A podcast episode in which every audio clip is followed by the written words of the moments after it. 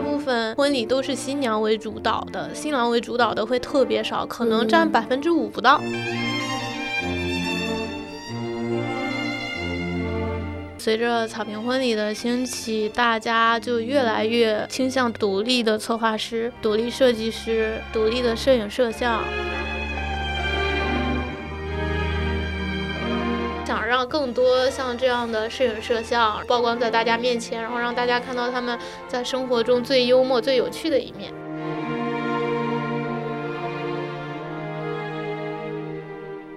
嗨，大家好呀，欢迎来到心直口快。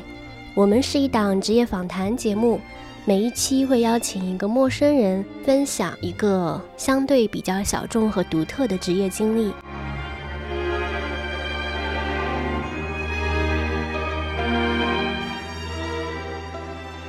本期的嘉宾是尔尔，先请尔尔介绍一下自己吧。大家好，我是尔尔，现在是一名独立婚礼策划师。其实说实话，我都不太了解有婚礼策划师这个职业和角色，哎，这个方便你来介绍一下吗？其实婚礼策划师就相当于一个项目的 planner，然后他会去帮你协调统筹你婚礼中，包括备婚中所遇到的所有的问题，像大家就经常在小红书上看到的四大金刚这些，以及场地。什么叫四大金刚啊？摄影、摄像、化妆、主持，对的。所以你是不是有点像一场婚礼的总导演的性质？对，是的，可以这么理解。哎，那你跟我们简单介绍一下，就一场婚礼当中所涉及到的工作人员的角色和他们简单的职能。如果说婚礼的话，其实要是要先从场地和婚期开始，因为只有你这两项确定了之后，你才能更方便的推去推进后续。特别是对于现在像市面上这一批小众户外的草坪婚礼来说，很多婚庆公司它的策划师是分档期的。对，就比如说他一天就接这档，如果说你婚期和场地没有确定的话，他们是很难给你进行下一步的推，因为下一步就是四大了嘛。四大大家也是要看档档期的，因为一个人的话，他一天就一场，他不可能说我在这边拍又在那边拍。然后其次，除了四大之外，下一个可能就是我们婚礼的一些流程方案这一块儿，就是四大定好之后，我们婚礼当天的一整个日程是怎样的。包括我们婚礼布置这个方案是怎样的，喜欢的风格是什么样子的，都会有具体的手绘。其实除了到这边，然后可能就是你们能看到的就结束了，但是你们看不见的，就是后边我们还会去根据这一整个方案去寻找各个部分的一个供应商，然后去把这所有的供应商给它协调起来，包括他们婚礼当天几点到现场，然后什么时候要把他们负责的内容完成。这些都是我们的工作，以及婚礼当天呀、备婚过程中新娘的一整个状态。就比如说，我昨天晚上接了一个新娘的电话，她在跟我说她老公，她说：“尔尔，就是我不明白为什么我的老公对我的婚礼一点都不上心，他到现在啥都不知道。”哦，所以你这个工作还要兼职一部分心理咨询师呢？啊，对，因为有的时候就新娘她可能有的时候，比如说她特别是备婚阶段，她容易焦虑嘛，压力比较大是吗？对，然后作为新郎。的话，他可能有些就比较直男，就是不太会理解这些，也不太会主动关心。然后其实大部分婚礼都是新娘为主导的，新郎为主导的会特别少，可能占百分之五不到。嗯，对，是不是因为其实作为女生的话，她对自己的婚礼的审美啊、流程啊、环节啊，就比较 care，就想要为自己办一场特别完美的婚礼。是的，但是他们把工作交给你们了，他们自己为什么还要焦虑啊？就是他可能会焦虑一些，比如说我婚礼当天就是现场，如果我的花被小小朋友拔了怎么办？啊，如果说我的东西碎了怎么办？其实就是他会去担心各种各样一些很小的点，但其实这些婚礼当天是完全没有必要的，因为现场就是有工作人员嘛，会去保证，比如说现场的所有的物品的一个完好度。嗯，哎，所以其实你们。如果要参与一场婚礼的工作的话，工作人员的数量大概在几个？像如果说是室外草坪的话，一般总共的会在二十个左右。这么多吗？对，是因为呃，现在像市面上四大来说，你比如说摄影，一般双机位两个，摄像两个，嗯，然后化妆师两个，因为要带一个助理，要给爸爸妈妈伴娘化妆，嗯，对。其次的就是主持人，主持团队一般是三个到四个，甚至五个。这一批人中，就是新娘所能接触到的这一批人中，再加上策划师、设计师，可能就有十二个左右。其他的像现场的工人啊、花艺师，包括灯光音响师傅，基本上会在八个左右。如果说是室内有吊顶比较大的场，要提前一两天搭建的话，可能甚至可能多到三十个、四十个、五十个。哦，我我已经开始恐婚了。不要恐婚，这个想想有点太可怕了，有这么多人。是，其实有些人他们可能就是也不会很了解，比如说我现场布置就这么一点东西，你为什么的价格会这么高？其实每个东西它不会凭空出现在婚礼现场的，对，你要考虑它的运输啊，要考虑它的人工，甚至要考虑，比如说我们提前去找这一批东西，然后所产生的交通费，就是人工费这块儿。租赁费，户外婚礼应该是近几年开始流行起来的。对，最近两年。嗯，为为什么大家现在好像基本上都会倾向于弄户外婚礼？因为我身边的朋友也是，他们一般比如说在男方的家那边办一场主场的传统的那种酒席，然后再在女方这边办一场户外的草坪婚礼啊什么的。呃，有的，其实这种情况我经常遇到过，因为其实准确来说，有些新娘她会去办两场，甚至三场，甚至更多场的婚礼。户外婚礼的氛围是更适合跟朋友一起，就比较轻松愉悦的。她是办给自己的，然后如果是男方那边或者是自己的回门宴这边，完完全全就是为了家里面的人，为了家里边的亲戚。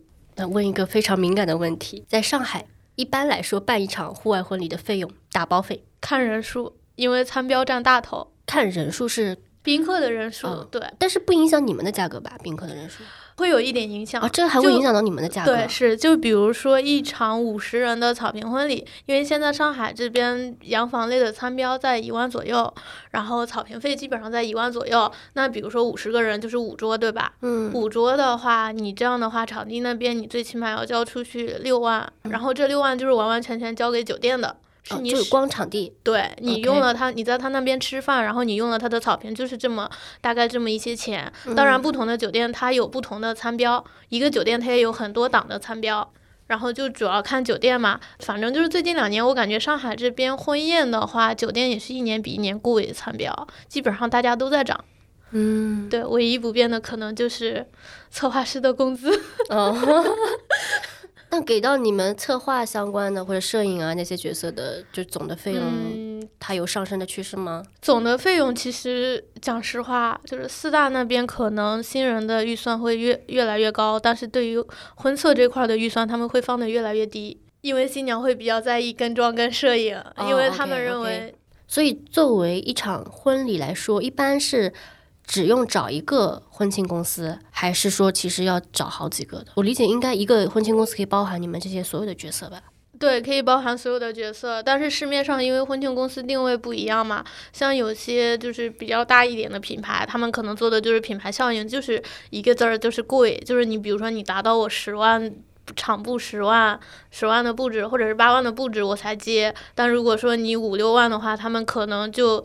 直接把你推子品牌，比如说像一些套餐半定制这种，然后还有一类一种类型就是像小众的工作室，然后他们这种基本上是定制类型的会多一点，就比如说也会有一个起接价，但是不会像一些大公司那么高，就可能比如说有一个四五万的起接价。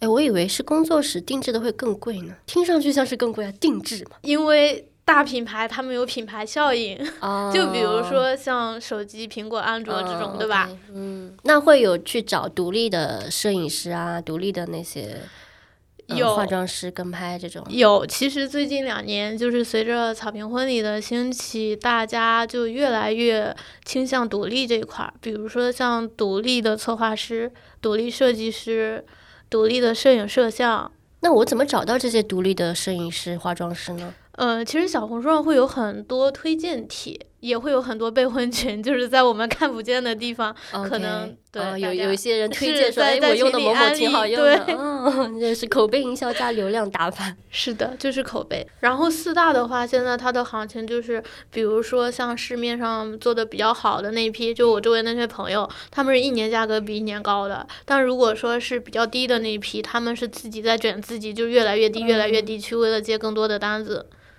所以还是要做比较高客单价的，也不是高客单价的，应该是那种高质量的客资。高质量的客资是指什么？对，就是那不就是能接受更高的价格的？他可能有很多钱，但是他不一定在婚礼上面，我愿意花个十几万、二十几万，他可能愿意花个三四万、四五万，但是他这个人整体的素质是高的，就是给人的感觉是舒服的，他能换位思考，能去理解你。比如说，你不用费力的跟他解释这个东西我为什么要收这么多钱，是因为它包含了运输、人工什么什么的，对。所以现在独立的摄影师啊，像你们独立策划师，其实都会去运营小红书吗？对，大家都在做小红书，像我周围朋友圈，基本上大家都在做，而且有一些就做的蛮好的，像小红书可能有个一万左右，两两万、三万，因为他们可能做的会比我更早。party 就算了。因为我是比较后知后觉的，我是在去年疫情期间，也是因为之前是在公司里边嘛，然后公司里边他有这个需求，就要要求你策划师要有自己的小红书账号，那个时候我才去接触小红书，才去了解。啊，就去年才刚开始做。去年年初，对，因为之前公司里边那个号做场地，我大概做了一千七七八的粉丝，当时转化还可以，就是基本上今年的话，差不多有个十几单的转化。今年有十几单转化，那大概转化率是多少？转化率可能在百分之三十到四十，因为之前公司有起结价，就可能很多新人他咨询的时候发现，就是比如说他的那个预算达不到你的起起结价，他可能就直接找其他的婚策了。你们公司起结价多少？三十五万吧。三十五万？五万？五万？五万？我吓我一跳，我以为要给你们三十五万的信箱再见了。就五万，基本上就是比如说像策划、统筹、设计以及现场的布置，就是它不包含四大这块儿。因为有很多人本来还想说五万也也不算贵的，原来不包含那些。对，是的，因为你你算一下，上海这边你不包含四大，四大最起码要两到三，你加起来也是挺多的。就两到三万是他们四个角色加起来吗？对。这个是那么加起来大概要八七八万八九万的样子，毕竟十万嘛。八万八万是差不多，就是八万这个价格起，你可以理解。结婚好贵哦。那么这五万当中能分给你策划师的大概有多少？呃，因为你现在反正也离职了嘛，这个可以作为。其实看利润吧，就是你利润率达不到的话，那就是零；如果达到的话，可能比如说像，呃，比如说大概会有个两三千，好少，嗯。基本上公司都这样，他要你去控一个利润，利润达不到就是没有钱拿，大家都没有钱拿，就是策划设计都没钱拿。哦，这样子的，是对，因为是这样的，就是北方的策划系统它跟南方的不一样，北方的他会去收一个统筹费，嗯，对，南方的是没有统筹费这个概念的。就比如说像北京那边，他们可能比如说一个策划师统筹费可能有六千。六千、八千，甚至一万多，都这个钱不算在布置里边，算客人另外付的一部分。然后男方是没有这个概念的，所以这也就是为什么现在就是感觉在公司里边做的很难的原因，因为对报价的时候对的也很难，然后就是他又加上那个企结价，就有很多新人可能你本来聊得很好，但是因为价格原原因，就是他不能定在你这边，所以现在很多人他会去选择独立策划，作为。独立的婚庆的工作人员，不论是策划师还是摄影师还是化妆师之之类的，假如说他有一个万粉的小红书账号。它能给他带来的收入的量级大概是在啊？你这个好敏感的一个问题啊！没事儿，这个可以分享。这个你让我想到了我一个朋友。其实我刚入行四年前刚入行的那会儿，其实是周围有两个比较好的朋友，就是男孩子。嗯。然后有一个他算是新上海人，然后那个时候就是他也刚从学校毕业嘛。就是我当时还问了他，我说你觉得婚礼行业怎么样？因为我有点想去，感觉挺有意思的。他说婚礼行业挺好玩的，因为那个。时候他可能拍的场子也不多。然后后边他说你做策划吧，蛮好的，就会比摄影摄像轻松一点。所以这也是为什么我就是做了策划师做了四年，因为我经历两家公司嘛，等于说是每一家待了两年。在我在婚礼公司的前两年是经常有一些合作，他也是从那个时候开始频繁的拍婚礼，偶尔去接一些商拍，去跑一些客户。他前期起来的过程也是很难的。我发现他一直很不稳定的在换工作。就比如说我这家摄影工作室或者是这个团队，我待上那么两三个月，我就去换下一个团队。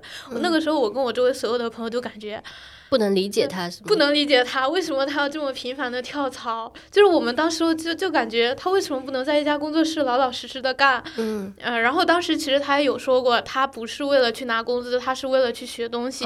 当时我们其实是很不理解的，因为我们以为工作你就是应该，比如说一家公司你好好的干，就一直往上升这种状态。在去年疫情开始之前吧，然后他。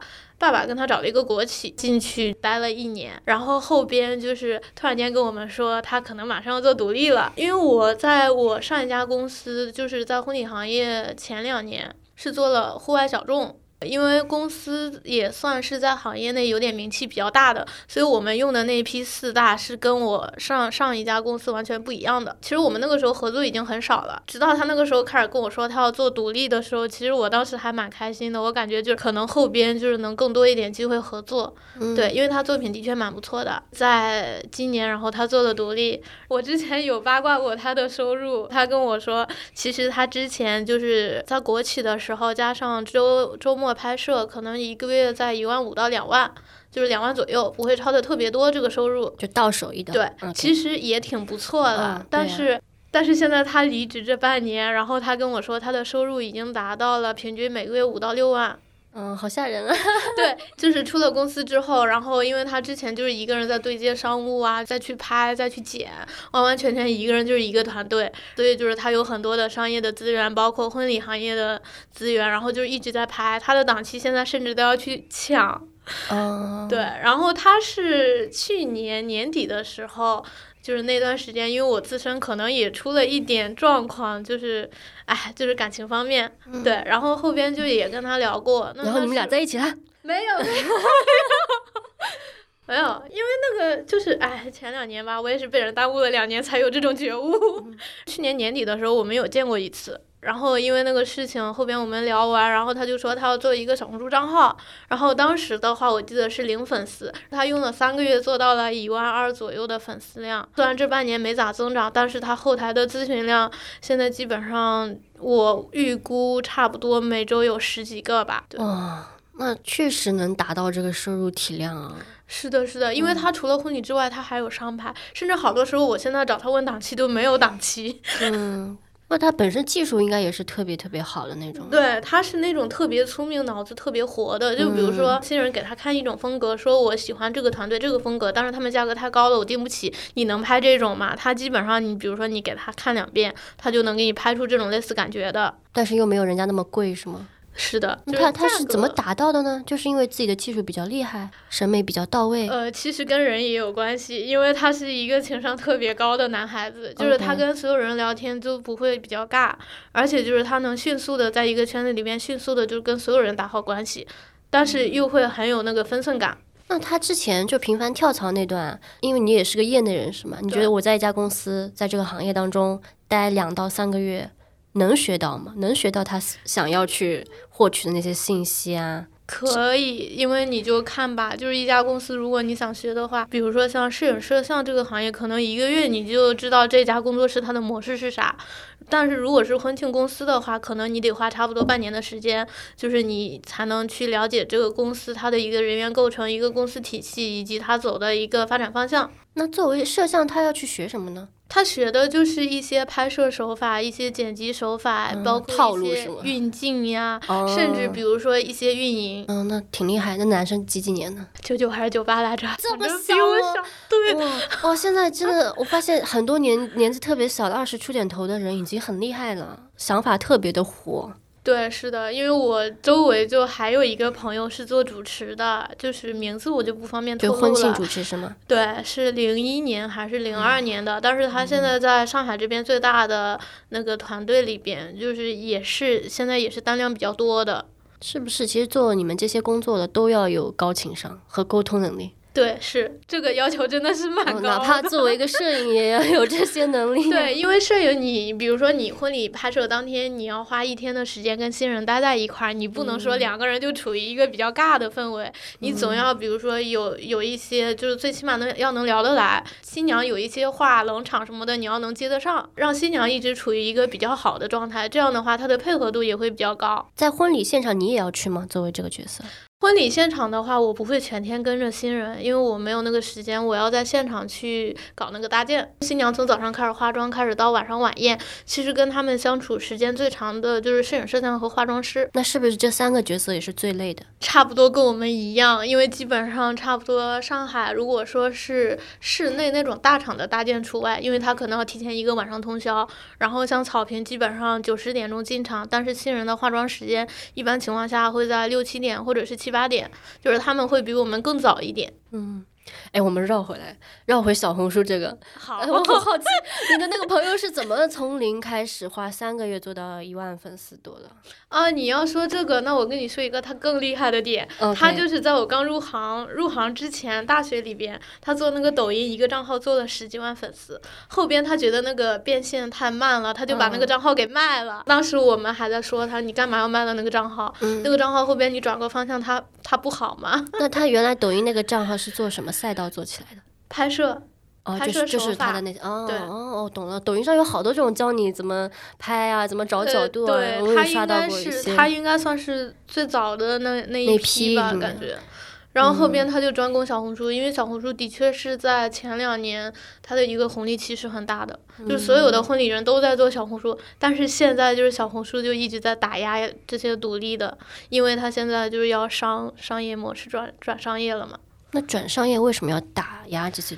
因为，因为你想婚礼它是一个暴利行业，但是你在上面接单子，你没有给小红书这个平台任何的费用，嗯，对，所以他就逼着你去开那个什么店铺，逼着你去搞那个什么聚光投流，往里边砸钱，啊，所以现在大家耗的流量都不好，这是一个常态，除非就是你一直有钱，比如说一个月几千几千的往里边砸。那婚庆公司他自己的账号应该也是自己运营啊，他们会去投广告吗？会，就是现在之前可能不会，但是现在就是你如果说想在小红书上，比如说有一个好的流量，他们是会去的。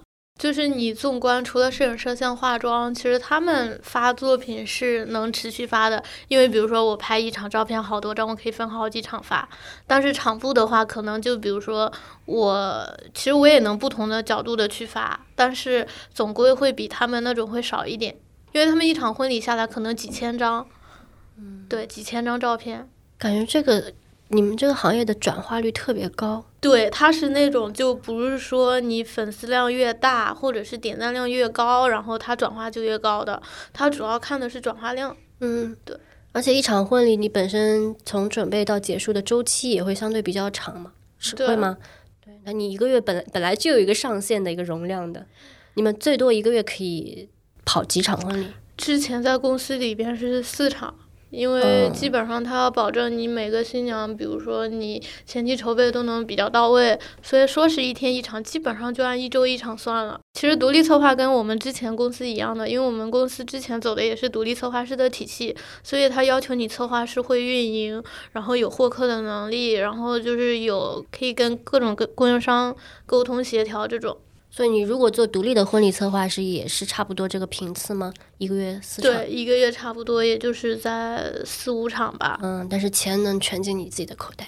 差不多就是利润不会像公司那么高，这个是真的。哎，为什么会不像公司那么高？因为公司它有房租、像水电费的一些支出呀，但是独立的话你就没有一些很杂的支出，而且公司它要养人，它还有人的这一部分开支。对呀，那这些都是它的成本呀。对，是。那你如果作为独立的话，不是应该利润更高了吗？但是利润率不会像公司一样控的那么高。哦，对，就是你们会在报价上面有一些降价的空间。呃，差不多吧。哎，那你当时为什么从设计和策划选了策划呢？因为听上去觉得策划是一个更累的行当。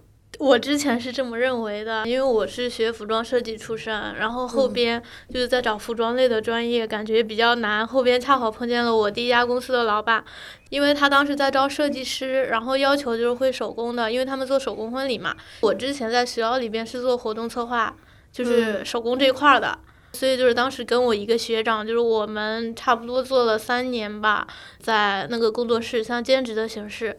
在做一些手工啊，然后包括外出带一些教学活动，然后当时他就感觉我就是那个活动策划，然后加上手工这块儿，就感觉蛮匹配的。然后后边就聊，也是聊了两个多小时。当时我是对上海婚礼行业一点概念都没有，我甚至不知道上海这边都是晚宴，就完全是一个小白。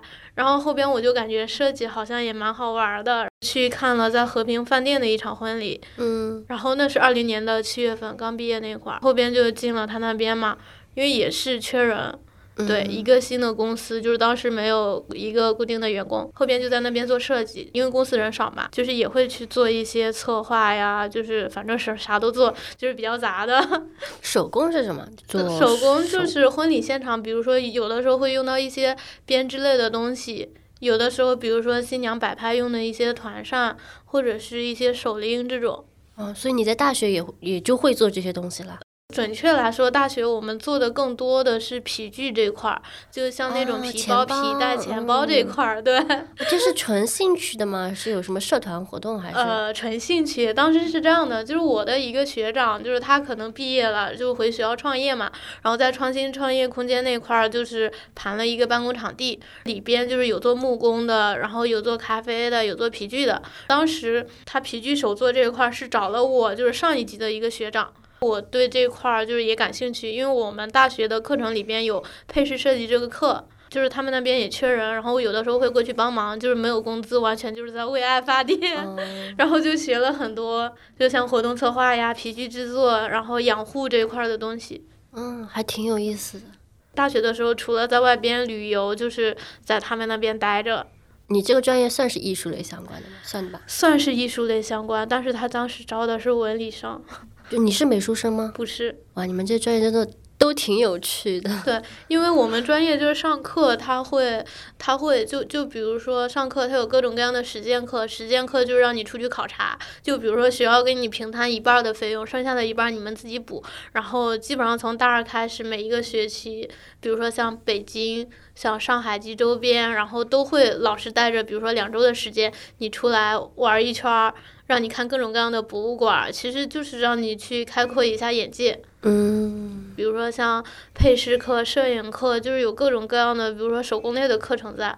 就感觉都是多面手啊。对，因为都是被学校里边逼着 学的。哎，那你当时应届毕业的时候，为什么会愿意选择一个新成立的公司？是吗？还没有其他员工的，这个风险还挺大的。对，是是这样的，因为我可能就是那种比较感性、比较看人，所以我入职这两家公司都是这种情况。就是第一家公司，我记得当时是在找服装设计师助理的工作，但是我投了好几家，面下来之后，可能感觉就是跟同一批面。面试的人没法比，因为人家就是海归，国外留学，就是各种各样简历就是写的很好，就感觉自己好像一个二本出来的，然后又不完全是个艺术生，这种就很难。然后后边我就在想，要不然就是找一个手作老师之类的，就是代课也行，因为毕竟师范学院出来的嘛。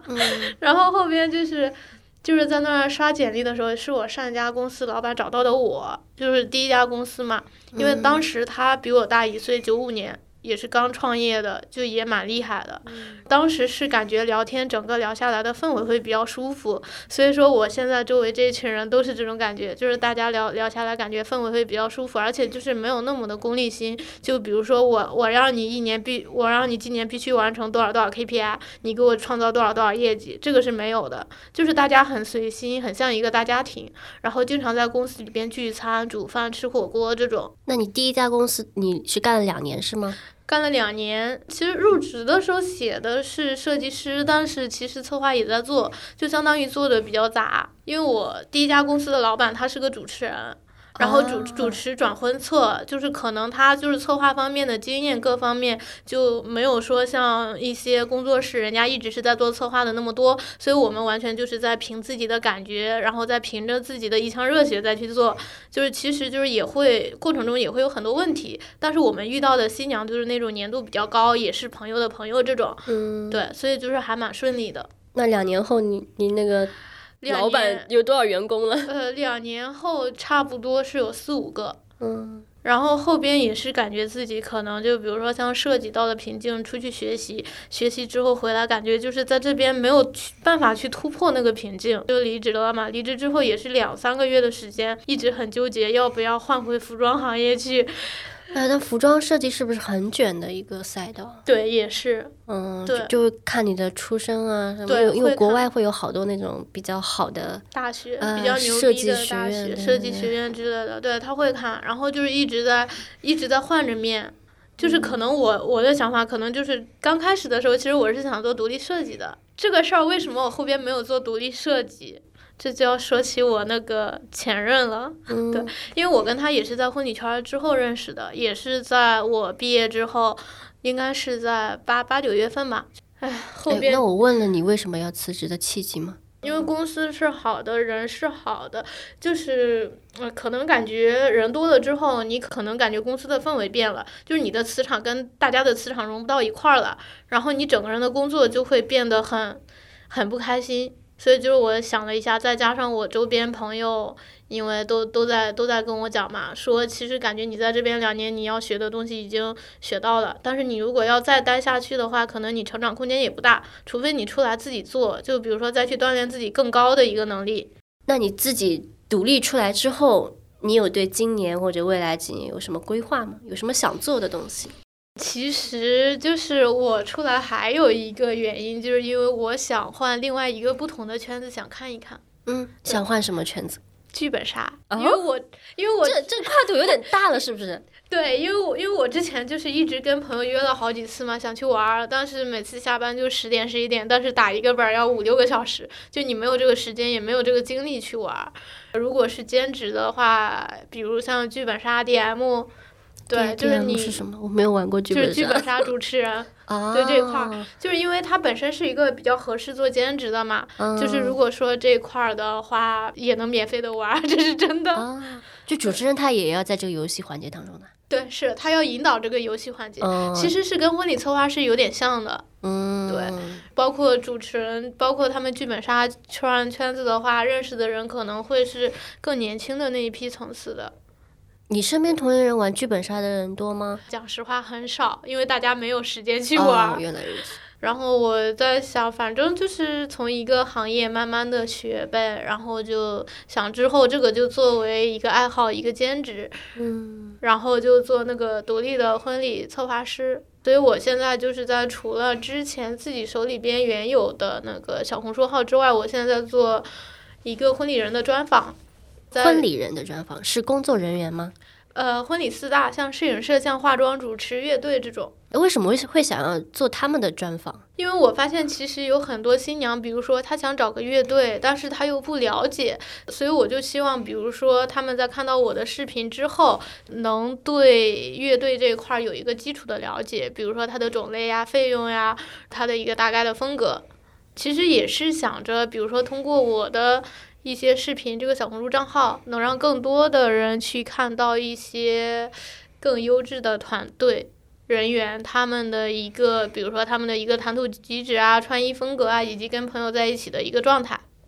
那这种私底下的状态会影响到你们的，嗯，你们的工作是吗？成功率？呃，其实是这样的，就是像摄影摄像、化妆的话，很多人就是看作品集或者是试妆，然后去挑选一个化妆师。其实他们前期会跟摄影，特别是摄影摄像会沟通的很少。嗯。但是其实摄影摄像的性格，就是在他婚礼当天其实也很重要。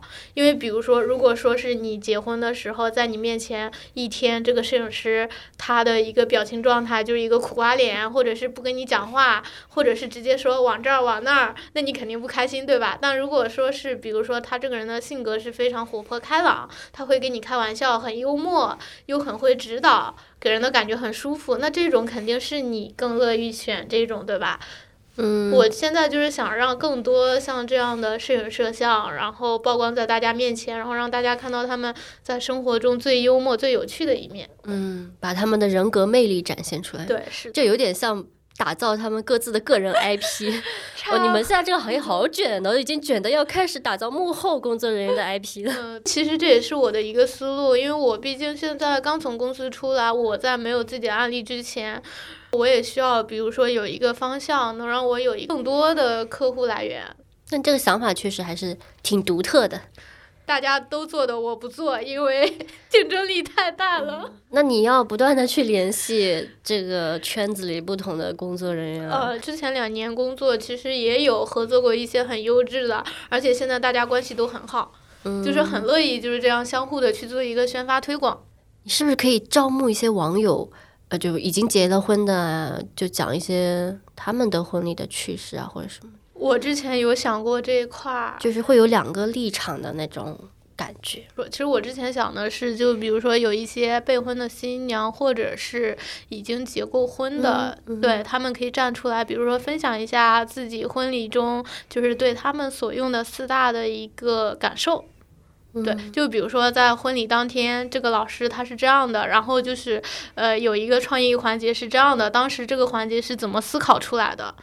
但可能对他们来说动力不足嘛，婚都已经结了，我现在跟你分享这个嘛，就纯抒发自己的表达欲而已。是，其实其实这种还有一个情况不太 OK 的点，是因为当中会牵扯到，就比如说他当时的一个婚礼策划团队。嗯。然后还有，就可能大家会在想，如果说我能做自己的小红书账号，我干嘛要来跟你分享？对，会有这样的。那分享一些纯婚礼当中发生的一些温馨的事情啊，好笑的事情啊，意料之外的事情啊，那种就没有那么强的指向性。还有一个点就是，我之前接触到的那批新人，他们就是有国国外留学经历的会比较多，所以就会比较在意隐私肖像权这块儿。对，所以就是他们甚至婚礼的一些肖像照片都不能外发。好吧，还有特别是一些像做律师之类的这种，肯定就是不能外发的。但是我觉得你这个也是一个很不错的点，就是可以试着，比如说招募一下。其实我是想今年就是发一个招募帖，招募一下，比如说明年六到八月就愿意到大理或者是川西那边结婚的一些新人。因为我现在就是在跟周围的朋友谈嘛，就比如说摄影、摄像、化妆、主持这块儿。就我全部在上海这边找一些不错的团队去谈一个大报价，对，就比如说你这场婚礼就是五万五万，然后这个价格，然后除了差旅之外，然后就这几个团加上一款你喜欢的布置，比如说我们这群人可以在那边就是以度假玩的形式在那边待上两周，然后我们可以比如说有四到五对这样的客人。这样的话，差旅的话，大家平摊下来其实就没有多少钱了，是一个性价比非常高的。嗯，我还挺期待着你们多拍一些花絮的，就是婚礼现场那种花絮，这种发出来要经过新人的授权吗？呃，如果有人像的话是要的，但是花絮其实其实花絮的话，就因为之前我有拍过，但是因为之前是在公司里边嘛，就是不太好发。下一步有计划，比如说我九月份的场子，或者是后边的场子，就是我有两个方向，就是第一个是我会在婚礼当天，就是让新娘给我留出大概十分钟的时间，就是我们做一个小采访。嗯，对，因为当时会有摄像在嘛。嗯，哎，我朋友结婚也是这样的，对，有个采访环节。呃，采访就是不采访他们俩的事儿，就是之外的，我会问他一下，比如说你对今天的现场感觉怎么样，或者是备婚今天有没有什么让你开心的事儿，就是完全的一个新娘视角的一个小分享。那他会说真话吗？那肯定就往夸的地方带吧。可能就是在一个很松弛的状态下，比如说他下午在补妆的时候。有那么十分钟、二十分钟，就是可以跟大家有一个小分享。我觉得这里面其实还有挺多可以挖掘的新颖的方式的。对，是因为这个是我后边要做的一个方向。然后还有一个，就比如说像策划师幕后工作的一个日常的一个 vlog，对，也是那个账号后边的一个方向。我突然感受到你这个工作的有趣性了，真的还挺有趣的耶。所以我现在就是也挺想，比如说跟更多的人去交朋友。就呃，其实你说目的大有是有，但是没有那么大。就是我想了解一下，就比如说像大家更多的人的一个生活状态，就是因为可能大家在聊的过程中，可能我就有一个很新的一个方向 idea，然后他会他可能能成为我小红书账号的内容。嗯，我真的感受到这种有趣性了，因为我现在也会。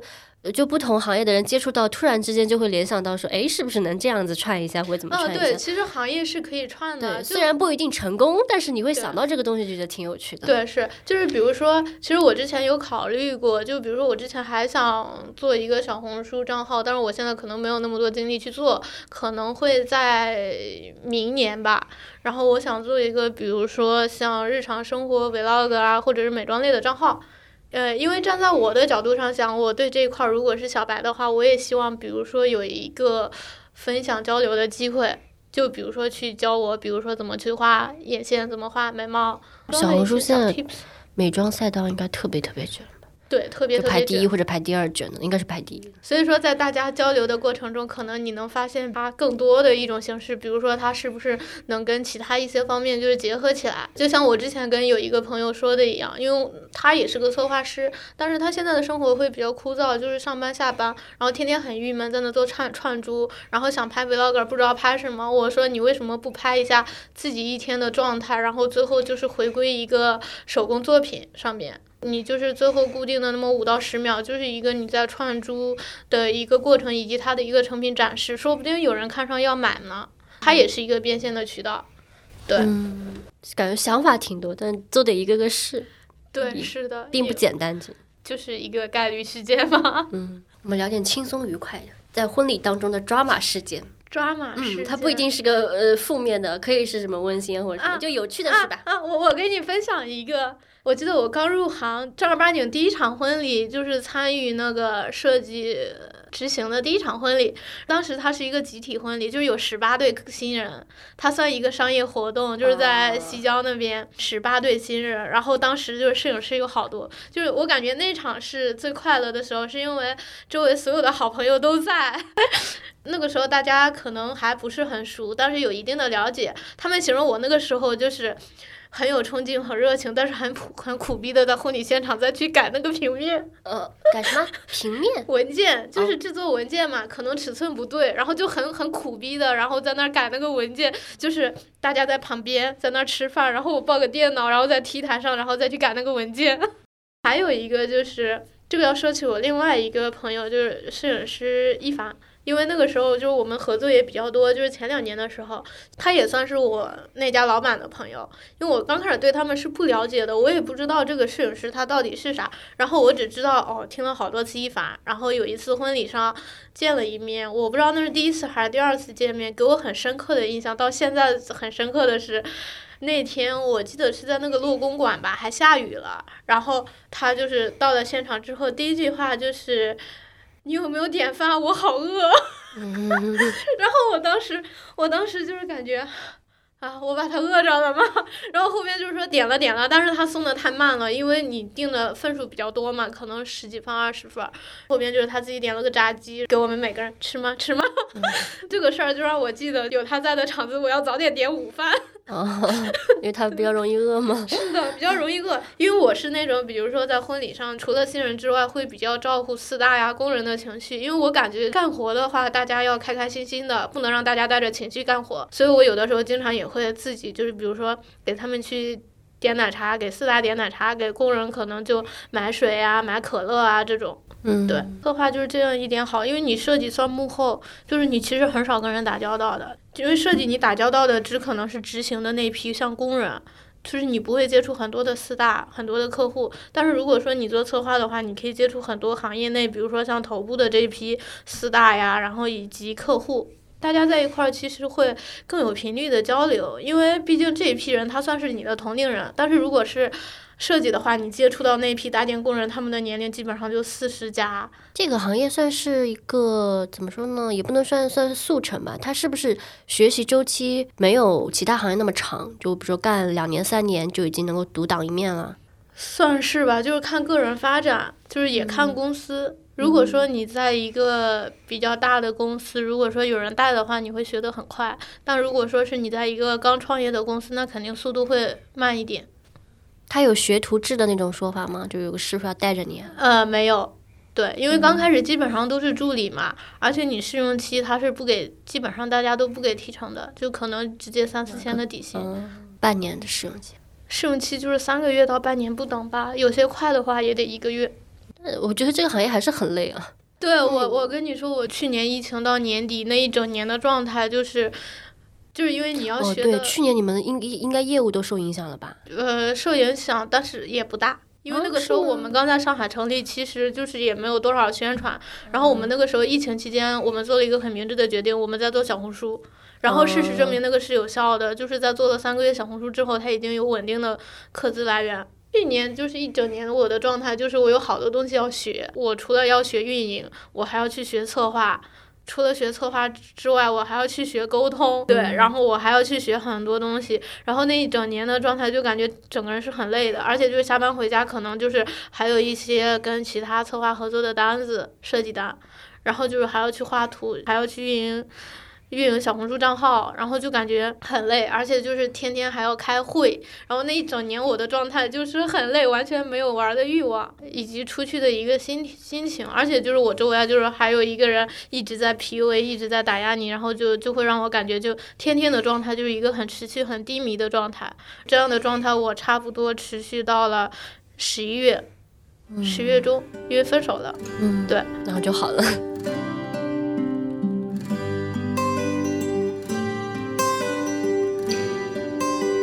OK，那这一期的节目就到这样啦，拜拜，拜拜。